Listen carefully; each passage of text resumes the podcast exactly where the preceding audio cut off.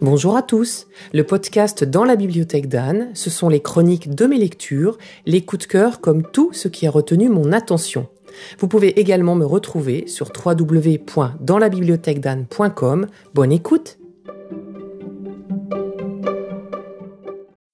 David, mon homme, avait reçu de mon frère ce livre en cadeau il y a quelques années, mais jamais je n'aurais eu l'idée d'aller regarder ça dans sa bibliothèque.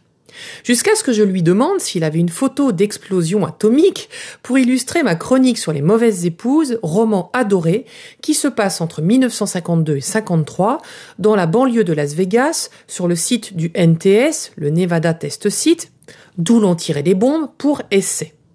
Et c'est donc tout naturellement que, mu par ce que j'avais vécu avec mes héroïnes Sommer et Charlie, que j'ai eu envie de pouvoir visualiser ce qu'elles voyaient depuis leur jardin lors des atomiques parties. C'est un livre de photos historiques, ça n'en reste pas moins particulier à regarder en 100 photos surréalistes, tirées des dossiers de l'US Air Force ou de la US Army Signal Corps et autant de légendes indispensables, le bien nommé Michael Light nous donne à voir, de 1945 à 1962, la folie des hommes, rien de moins.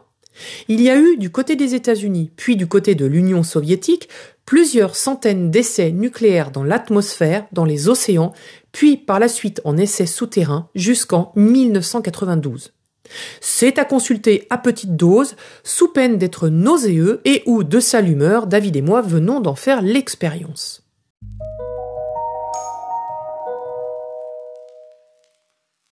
J'y ai retrouvé la trace, si je puis dire, de Dottie Harry, la dernière bombe qui explose dans le roman. La légende m'explique qu'un an après l'explosion a été tourné sur le site un film avec John Wayne et Susan Hayward, et que ces derniers sont morts de cancer des années plus tard, tout comme une moitié des membres de l'équipe de cinéma, sans compter beaucoup des habitants de la ville proche, sous le vent comme on dit, ayant reçu les retombées mortelles. Ces explosions sont tellement hors de dimension qu'on ne réalise pas à notre échelle quelle est leur taille. On parle souvent de champignons atomiques, j'y ai vu aussi des formes de méduses, des fleurs passées au rayon X ou des palmiers avec leur écorce caractéristique.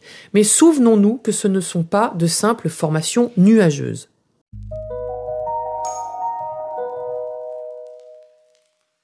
C'est une des choses particulières lorsqu'on regarde ces photos. On réalise complètement qu'il s'agit d'engins de destruction mortels et dans le même temps on peut être fasciné par le travail des photographes et la forme des explosions. Photographes ou caméramens qui parfois étaient dans des avions, parfois au sol, parfois même dans les tranchées avec les soldats, soldats qu'on faisait se rapprocher de plus en plus d'un point zéro au fur et à mesure des années sans se soucier de leur santé. L'auteur nous montre d'abord les explosions dans le Nevada, puis dans le Pacifique, depuis les îles ou les explosions sous-marines, puis à très haute altitude. Toutes les photos m'ont marqué, mais une plus particulièrement que les autres. L'explosion de Bluestone en 1962 en altitude, près de Christmas Island dans le Pacifique. Je vous ai mis une photo sur www.danslabibliothèquedanne.com. On y voit le début de l'explosion sur fond de palmiers.